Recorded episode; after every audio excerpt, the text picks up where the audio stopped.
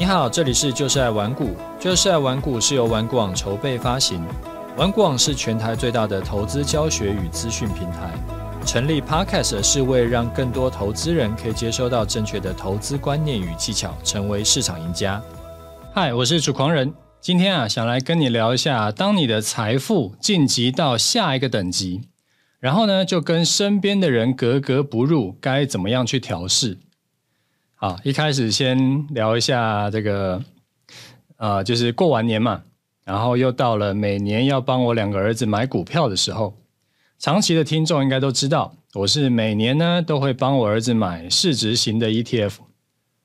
那之前都是用他们的压岁钱买，因为每年两个小子的压岁钱呢，大概平均大概都是两万多，所以一开始有点麻烦，因为两万多其实不好买。那就只能买一些便便宜的 ETF，例如说一些高股息啦，然后然后累积了几年才能换一张富邦台五十，然后再累积久一点才能换台湾五十。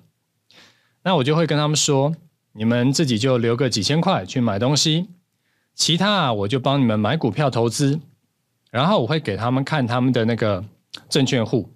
就说你们的证券户现在有多少钱了？有多少股票了？市值是多少？涨了多少？赚了多少？就让他们知道，说我帮他们投资不是唬烂的，不是要讹走他们的压岁钱，是真的有拿去买股票。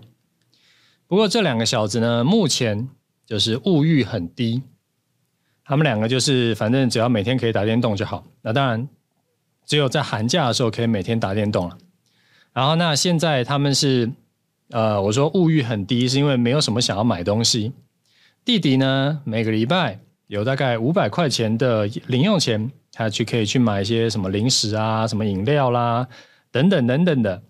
然后后来，可是因为到了国中嘛，然后开始爱漂亮，觉得应该可以再瘦一点，所以现在零食饮料也买的稍微比之前要再少一点。那哥哥呢，花钱超节省。我不知道是不是因为他跟他的这个是金牛座有关系，他甚至跟我讲，不用特别给他零用钱，他用完了再跟我们拿就好。然后都是真的是完全没有钱了才来拿。哦，哥哥他有一个希望是说，他希望每个月呢，我可以帮他花一百七十块钱储值手游的，就那个原神啊，那个手游。说是可以累积金币，还是可以干嘛？我说没有问题。所以呢，最后他们就跟我讲，哎，那个压岁钱啊，可以全部我都拿去投资，不用留钱给他们，因为他们也没什么想买的。然后我今年查了一下，两个人呢，现在累积都有十几万了，哥哥有快二十，那弟弟呢也有十六万左右。那后来我就想了一下。觉得说每年只有两万似乎有点慢，就跟他们说好，以后啊，爸爸每年会帮他们买一张富邦台五十。然后兄弟俩就说谢谢爸爸。我早上才刚下完单，所以两个人现在终于资产都已经超过二十万了。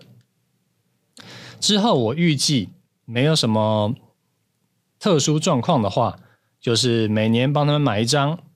然后有配息的呢，就累积起来啊，买个零股什么的，或者说，呃，等到可以累积到买一张再买再买，就反正慢慢累积嘛。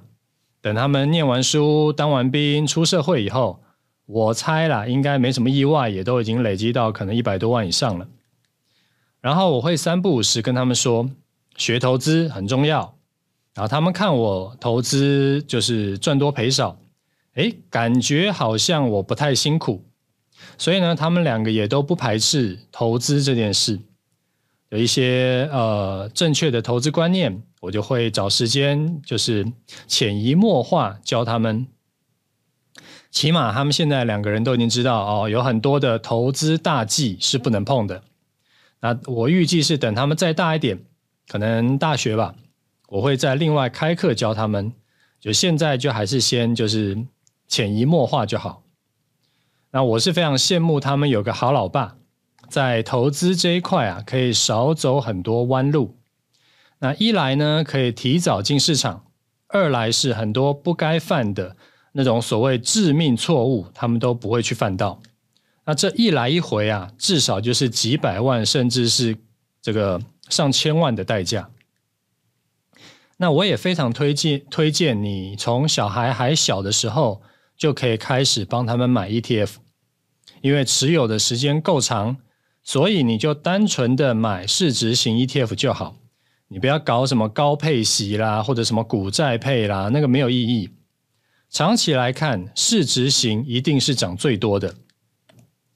那至于怎么教小孩投资，很简单，你长期有在听我节目。你就从里面挑一些简单但是重要的内容去教他，他就已经赢过九成以上的同龄人了。好比说，不要让自己有机会一次重伤，或者是呃这个多策略操作啊，或者是停损可以怎么设？那为什么要设停损？停损的重要性在哪里？那类似这样子都是很重要的投资观念。好，第二个想要跟你聊的是前两天啊。刚好有机会听到大人学的 Podcast，那里面呢就有聊到说信用卡有几张，那我就脱口说，哎，我只有一张，然后就想到这件事，我好像没有跟你聊过，那今天就想说，哎，我们顺便来聊一下这件事。我平常自己只有用一张那个一零一的信用卡，然后呢，我有把卡号背起来，所以无论是实体刷卡还是电商买东西啊。我都是固定用这一张，对我来说就很方便。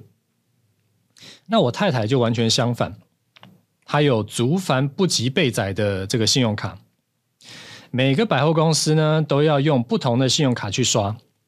我过去跟她说过很多次，你弄那么多张信用卡，看起来呢没有比较好。第一，你的皮夹就很厚，然后皮包呢就没有办法带比较小的，因为皮夹会塞不进去。而且卡片太多张，那你要用到的时候呢，会需要找半天。好，第二，其实严格算起来，真的是没有省下多少钱。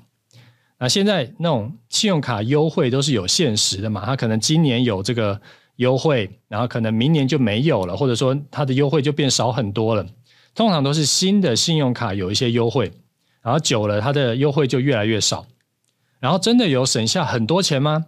其实也没有，啊，就算你精打细算到极致，跟我只用一张信用卡，每个月打死也就最多差个几千块好了。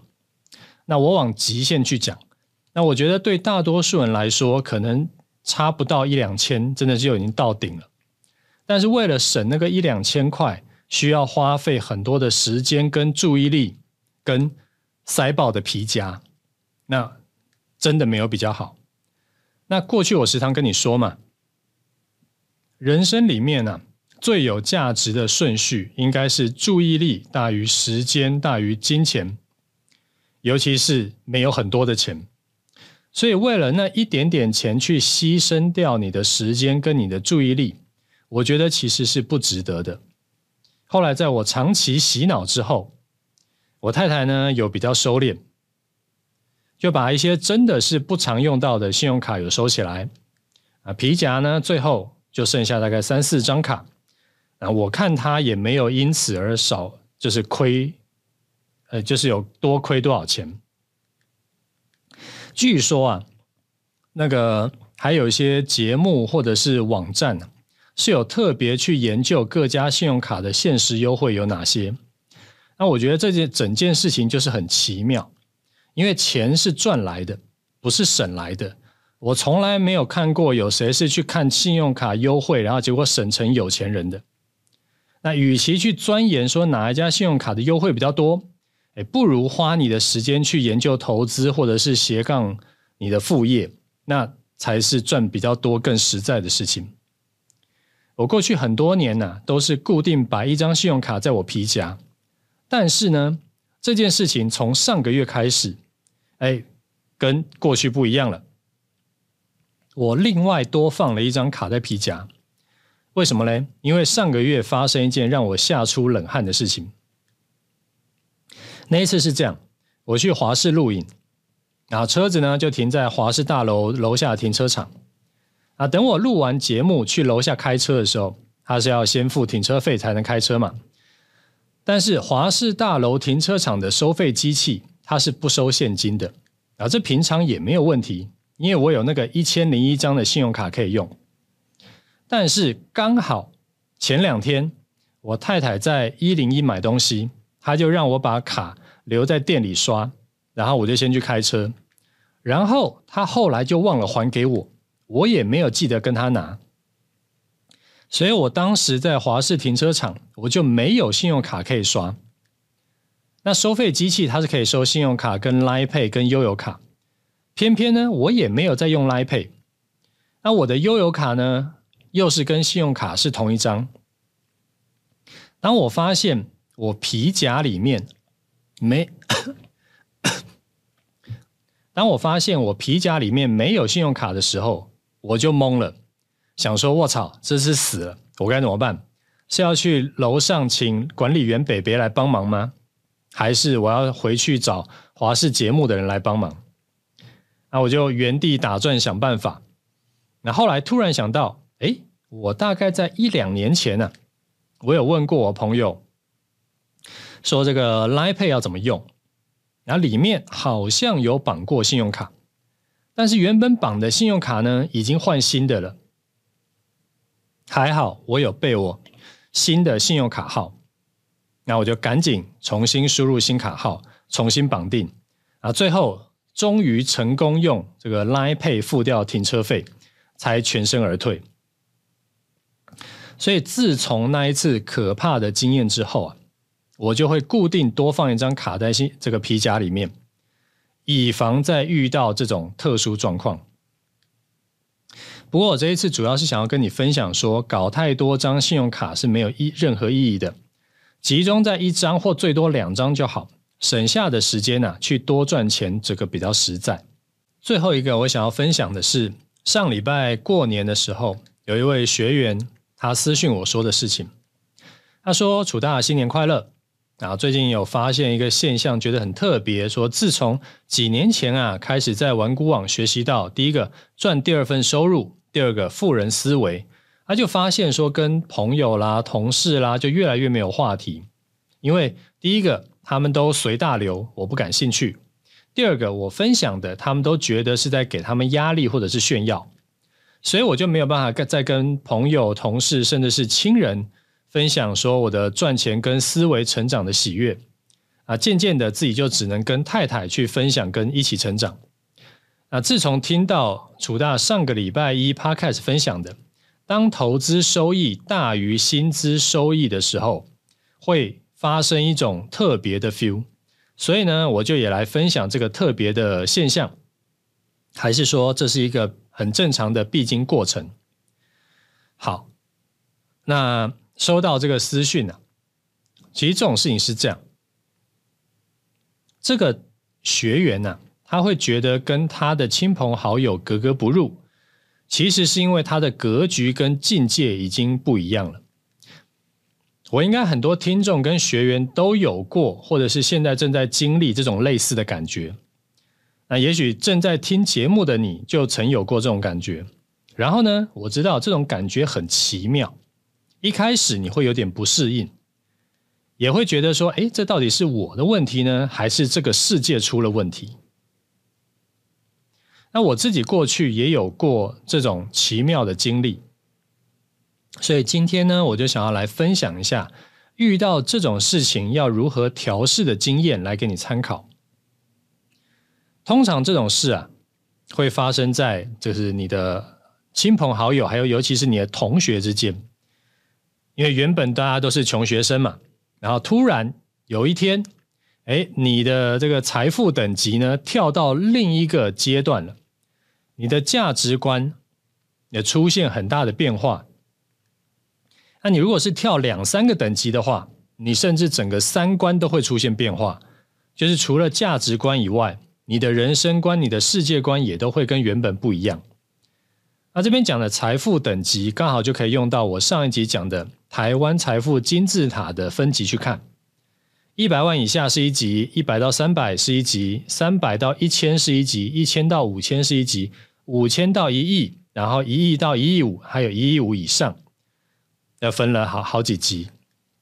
然后原本大家同学可能都是呃随便讲，例如说可能一百到三百那三百万那一级，结果你就突然没有义气的跳到了一千到五千万那一级，你看事情的角度当然会完全不同，这个就是价值观。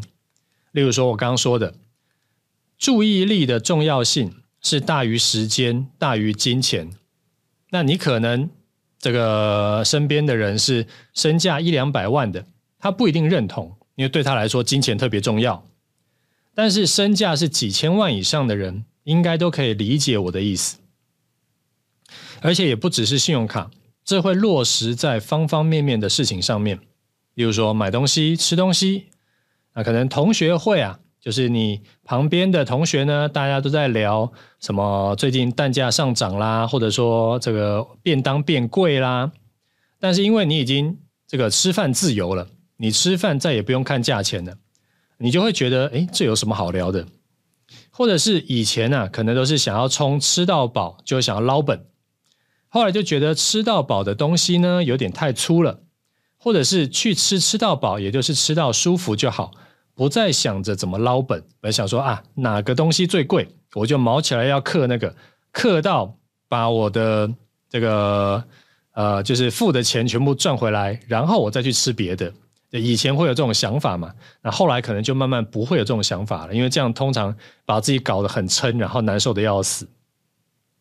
那或者说有些人以前呢，他就是冲廉价红眼航空，那后来可能他就再也不搭廉航了。因为旅途过程的爽度啊也很重要。好，再进阶一点，你可能连人生观也会不一样。我举例来说哈，如果一个人他有两百万的身价，他应该没什么意外的话，就还在努力赚钱的阶段，因为两百万铁定是不够他退休养老的嘛，所以他就得要跟时间赛跑，一定要在退休前呢把足够的退休金赚到。而且还要多赚一点，因为他可能跑不赢通膨，所以这个人的人生重点没有什么意外，他就一定还是有一大部分都是必须要在想办法赚钱。他不一定很喜欢赚钱，但他没得选。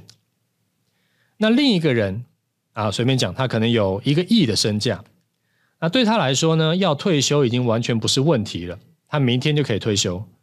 那就算完全不投资。那一个亿呢？每年他就花两百万好了。那一个亿也可以花五十年。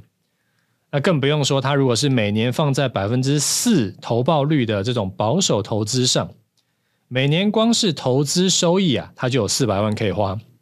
只要不作死乱花，例如说赌博、吸毒、养小三，或者是乱买奢侈品，他永远不用担心钱花完这件事。那这个时候呢？他的人生的重点就不一定会只在赚钱上面了，因为他多了选择权。当然，有些人他本来就是天生喜欢赚钱啊，赚钱使我快乐啊，这种人我们先不提。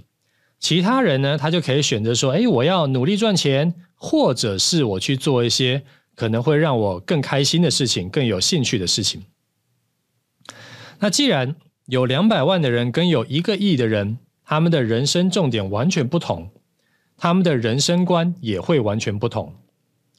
那为什么有些人就可以突然财富大跃进呢？我自己碰过的情况啊，大多是因为投资操作顺利，然后逮到一波行情，财富就蹭蹭蹭就冲上去了。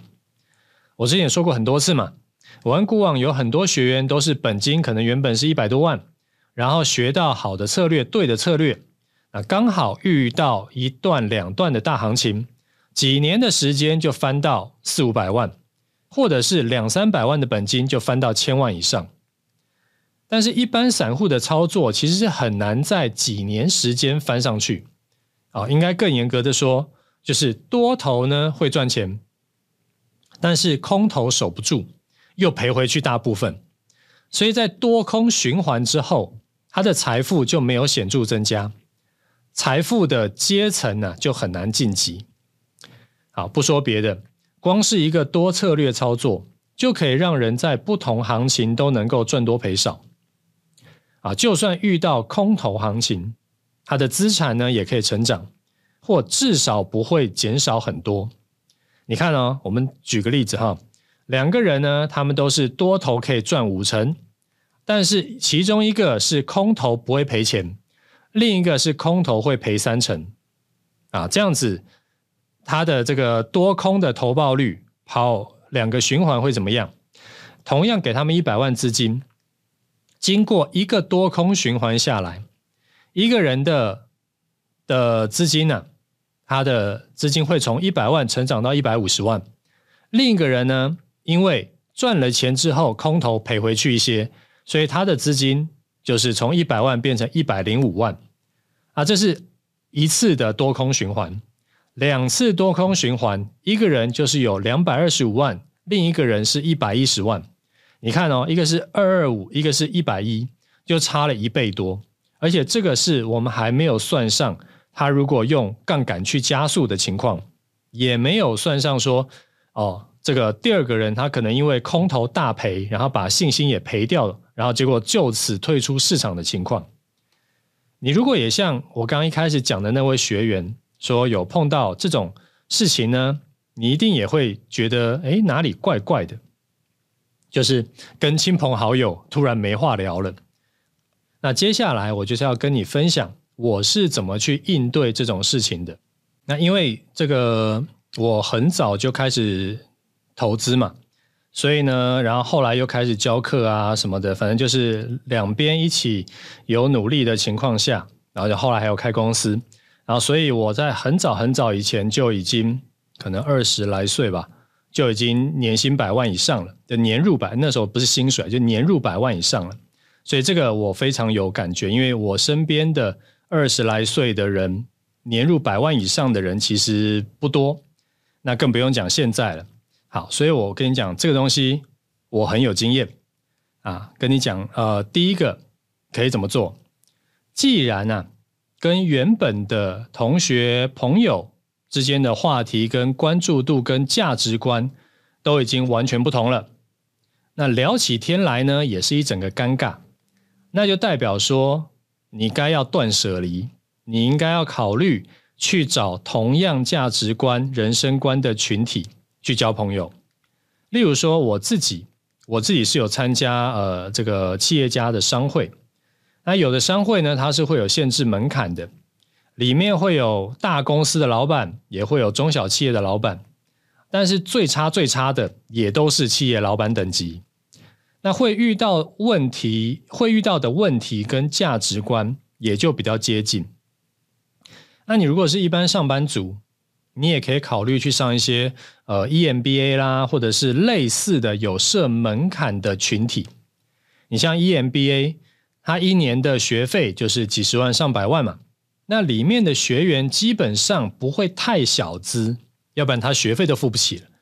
那价格的敏感度就不会这么高，就对任何事情的价格敏感度就不会那么高，不会跟你讨论什么蛋价上涨这种事情。那价值观也就会跟你比较接近。好，第二个，你务必呀、要把你另一半的价值观跟你拉近，就是你老公老婆的价值观跟你拉近，或跟你差不多。因为亲朋好友他们不会陪你一辈子，那我最好的朋友就是我老婆，老婆是会陪我一辈子的。所以如果我老婆的价值观跟我差太多，那我们两个之间就会出问题。例如说，我觉得，哦，这边是随便举例哈，不是说我们真的有这种情况。例如说，我觉得呢，为了安全，我们应该要开钣金够厚的欧洲车。但是如果我太太觉得省钱比安全更重要，反正，诶，再怎么样也比骑摩托车要好，所以说基本的这种买日系国产车也就够安全了。那可是可以省很多钱。那这边我们就会有一些价值观不一样的地方，我们就需要调整，我们需要沟通。啊，再例如说，我觉得。除了工作以外，呃，工作赚钱以外，用钱滚钱投资，这个赚钱的速度更快。所以呢，我要把我大部分的钱都投入到市场里面。但是如果我老婆觉得投入市场的风险太高，应该全部存定存，那我们就有可能会需要这个重新啊、价值观要再再再调整一下。那另外当然还有可能有一百种的价值观不同的事情需要调整，例如说啊、这个小孩是要念公立学校还是私立学校，然后过年呢要包多少钱给爸妈，然后或者是要先租房子还是要先买房子。那买房子的话呢，要先买自住的，还是要先买投资的？等等等等，反正这个讲都讲不完。我自己的做法是，时常啊，会把我的价值观输出给我太太。她当然有的可以接受，有的不能接受。那有的时候呢，因为我常常输出，她常常是被输入的，所以说呢，有的不能接受的，听久了好像也没有这么不能接受。但是如果完全不能接受的，我们两个人呢也会找到，哎，这个你退一步，我退一步，让彼此都能够接受的点。就是你千万不要一个人往前冲，你把你老公或者是老婆忘在后面，因为夫妻是一体的，你一个人就冲到终点了，结果另一个人还在起点，就会非常危险，离婚的几率很高。虽然说离婚不一定是坏事啊。那身边朋友离婚的，往往过得比原本更好。但是如果你原本就是很不想离婚的人，你就千万要小心。好，第三，享受一个人的生活，去学点不同的东西，去丰富你的人生。有时候是这样，我跟老同学格格不入，我跟同事没有共同话题，但我也不想去参加新的团体，去参加 EMBA，我也不知道干嘛。那我老婆的三观跟我很类似，这时候就不要硬要说勉强自己去接触人群，有时候享受孤独，或者是带着老婆到处跑也是不错的，不一定要很急的去找另一个圈子加入，可以边过生活边东看看西看看，到处学点东西也不错。像我之前有学过一阵子跑步，后来就跟朋友去跑了半马。那最近呢，在学毛笔字，这个完全没有任何用的东西。那虽然说，然后我就发现呢、啊，我在写毛笔字的时候，虽然说我觉得我写的字丑爆了，甚至现在还没有开始写字，现在还在学什么什么什么什么什么，就什么大点小点，然后左点右点，就是连写字的资格都还没有。但是写的时候呢，就是练字的这个无脑的事情呢、其实还蛮疗愈的，就是一种心态转换。我觉得挺好的。那学这些原本没有想过要学的东西，那我也没有想说要靠这个赚钱，啊，这种感觉就会就是很舒服、很舒压。好，所以大概先这样。那今天的主题呢，我没有讲到什么投资观念或者是投资技巧，但是我觉得啊，我的听众跟学员都越来越厉害嘛，资产越来越多，越来越有钱。啊，早晚都会碰到这种原跟原本亲朋好友格格不入的情况，所以呢，我就特别花了一点时间来分享说，遇到这种情况，你的心态跟你的应对可以怎么做？因为生物基因的影响，所以大多数人都是宁可躺平，他不愿意去学习，不愿意去成长。那思考跟成长，在思考跟学习啊，都是很耗能的。大多数人都不愿意做，所以如果你能够克服人性，例如说长期听我的节目，例如说认真学习投资，你自然就可以跟大多数人不一样。那这是一定会发生的事，所以早一点学会怎么应对呢，也是好事情。好，那我们主题先讲到这里，接下来看一下听众的回馈哈。好，今天这位听众叫龙威。他问我说：“关于国小就学的问题，他说：‘楚大好，新年快乐！想要请教，呃，哥哥弟弟都是就读公立学校吗？他家中的小朋友啊，呃，现在准备要进入小学了。由于他很容易受到同侪影响，最近就在犹豫是不是要让他到天主教的私小就读。啊，主要的考量点有，啊、呃，第一个，这类学校比较注重小孩的品性人格教育。”那也因为是教会学校，比较不会强化贫富落差，甚至是富人优越感的概念的观念。好，第二个，小孩接触到的同学层不同啊，透过私校的机制，也帮小孩初步筛选他的交友群，学坏的几率比较小。好，第三，私小的师生比比较高，所以比较能够关注每个小朋友的状况。第四，重视外语培养。第五，课服完整，呃，这个社团多元，整体收费呢，跟公小加上补习才艺班的费用相差不远。第六，如果小孩适应不良，公立呃私立转公立或者呃私立转公立会比公立转私立更容易。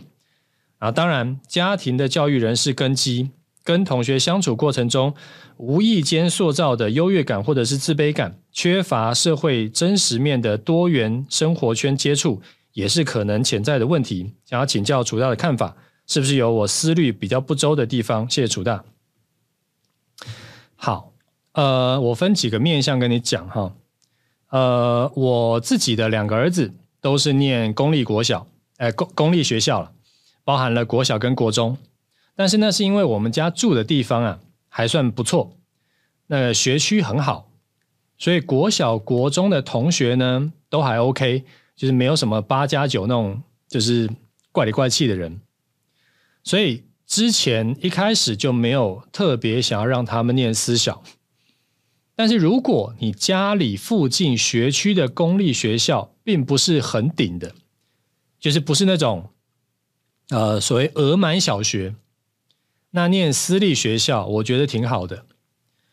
那我自己身边朋友呢，他们的就是一些老板啦，他们的小学呃他们的小孩念私小的呃回馈都很好。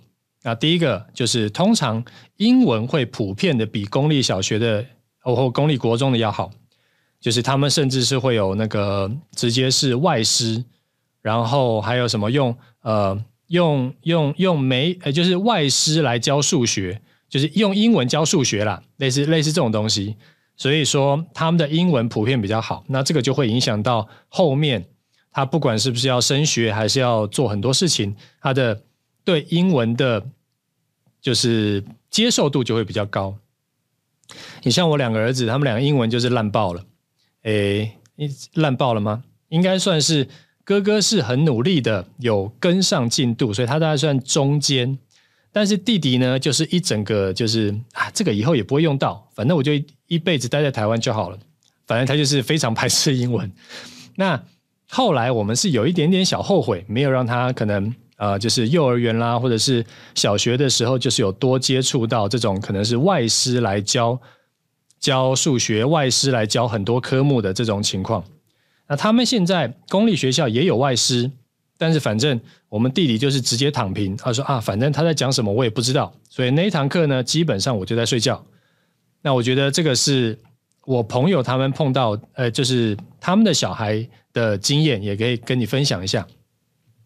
那一般私立小学啊，比较大的问题就是有那种什么炫富啊、比家世啊这种问题。但是因为你有特别讲到，你挑的这一间没有这个问题，那我觉得那就很好。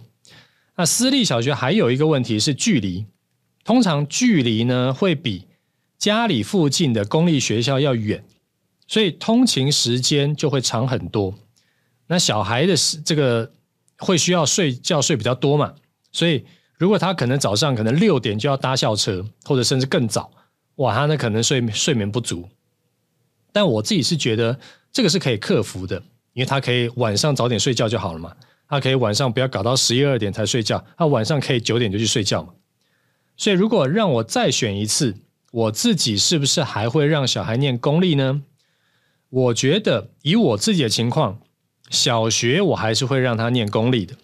毕竟我儿子那时候念的也是一个满额小学，就是要呃提早多早以前，然后就一定要到那个户口就要迁进去的这一种，所以通常满额小学的那个品质啊，就是会比一般不满额小哎是要满额小学吗？反正就是会客满的。你不是呃，你如果说可能开学前你才搬搬搬到那个学区里面的话，你是进不去的。这种叫满额小学的样子。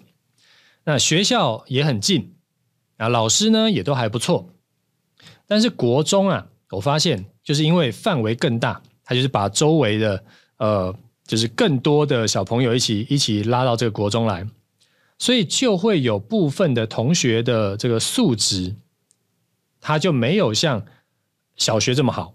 虽然说这个小学跟国中就在隔壁，但是就是因为它的范围更大，然后有更多乱七八糟的人进来了，所以他的素质就没有小学这么好，就是会偶尔会有听说。哎，反正就是有学生比较没有这么好的这这种情况了，所以我自己呢，可能小学还是念公立，但是国中就让小朋友念私立。当然，如果小学也念私立，我觉得这个也没有什么问题。所以这个是分享给你的情况哈。好，最后聊一下盘势。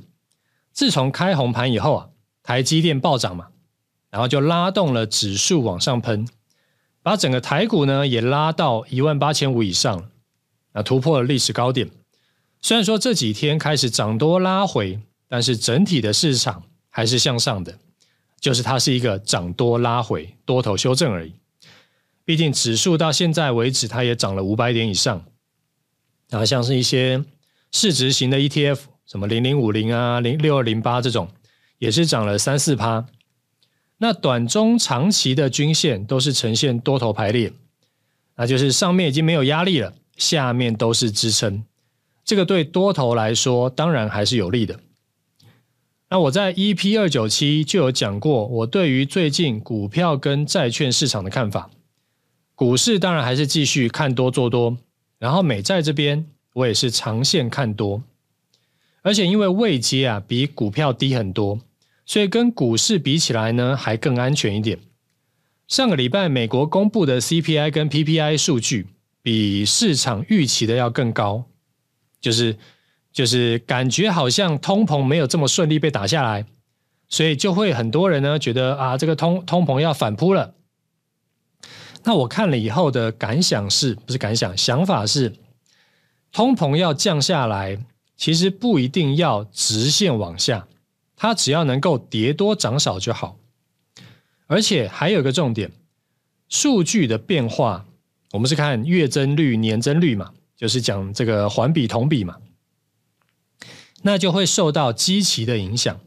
就是如果上一次的数据是够高，那这一次的增幅就会比较小啊。举个例子哈，例如说上次的鸡蛋，它是卖这个嗯一斤吗？还是一颗四块？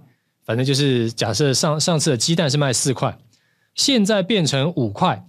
那它的年增就是百分之二十五，但是如果明年还是维持五块，其实也很贵，它没有比较便宜，但是它的年增却是零趴，因为它没有从五块变成更贵，而是五块还是维持五块。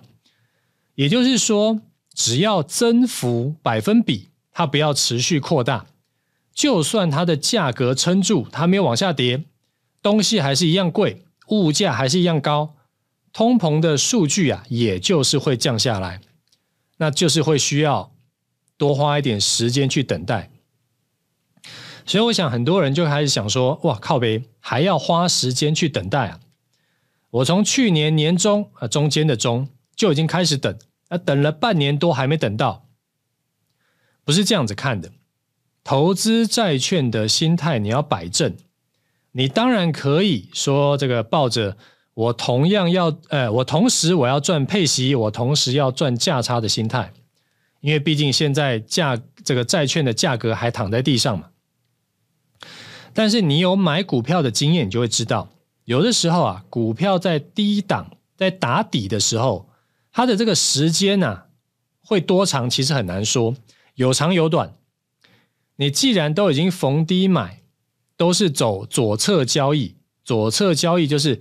呃，买点以下皆为买点嘛，那你就要耐着点性子，什么时候发动，什么时候攻击不知道，所以当然有可能会要等久一点。我就看很多人，他明明是在做左侧交易，但是做一做呢，就忘记了，就以为自己在做右侧交易，他是买在突破后的长红，啊，这种就觉得他是莫名其妙。所以心态要先摆正。我会想要买债券，是因为债券的价格很便宜。那这两三年已经跌了很多了，现在这个 FED 升息循环已经结束之后，降息的几率一定是比升息的几率要大的嘛，所以我去买。那我是看好未来两三年的反弹加上配息的收益。你用三年的长期投资的态度去持有，你心里会比较好受，比较舒服，比较抱得住。好，就算发生极端事件好了，他妈的这个通膨一直掉不下来，三年都不降息，那价差完全没赚到，那起码你还有一年四趴的配息可以领到嘛。而且因为债券的价呃位阶啊，它比股票低太多了，股票还在历史高点附近，那债券是在这个这几年的相对低点，所以它下跌的空间有限，它比较安全。不过我觉得这种极端就是三年不降息的几率很低很低啦，因为就算价格有僵固性，跌不下来，起码年增率会下降嘛。就是通膨下降的几率是很高的啦，所以我的看法呢，跟之前跟你说的一样没有变。上半年我依然是看股市会先走强啊，持续垫高，债券就是一个长线慢慢走的行情。但是因为股票现在在历史高点附近啊，贵的要死，所以呢，虽然我看好股市，我还是会放一半的钱在债券上。因为便宜就是最大的利多嘛。好，就算我真的看错，股票出现修正，它没有一路往上走，那债券呢也可以达到分散风险，而且还很可能会因为股市就会因为下跌，所以资金流出，然后就流到债券，让债券的价格上涨，那我就可以再补掉一部分股票的损失，而且同时买股债还有个好处。我最近才又加码了一把，呃，一笔资金进去，我就不用担心我买股票是买在最高点，反正我只有一半的资金是买股票，一半的资金是买债券。好了，更精确的定义的话，应该说我只有一半的资金啊，我有一半的资金是买冷门股，另外一半的资金是买股债配，就是指数 ETF 跟债券，然后冷门股呢，跟大盘的联动性不高。债券跟大盘大多反向，所以现在就算这个指数很高嘛，它在历史高点附近，我也不会想说，哎呀，我还是等一阵子再来买好了，或者是跌回多少点我再来买好了，反正我就闭眼买。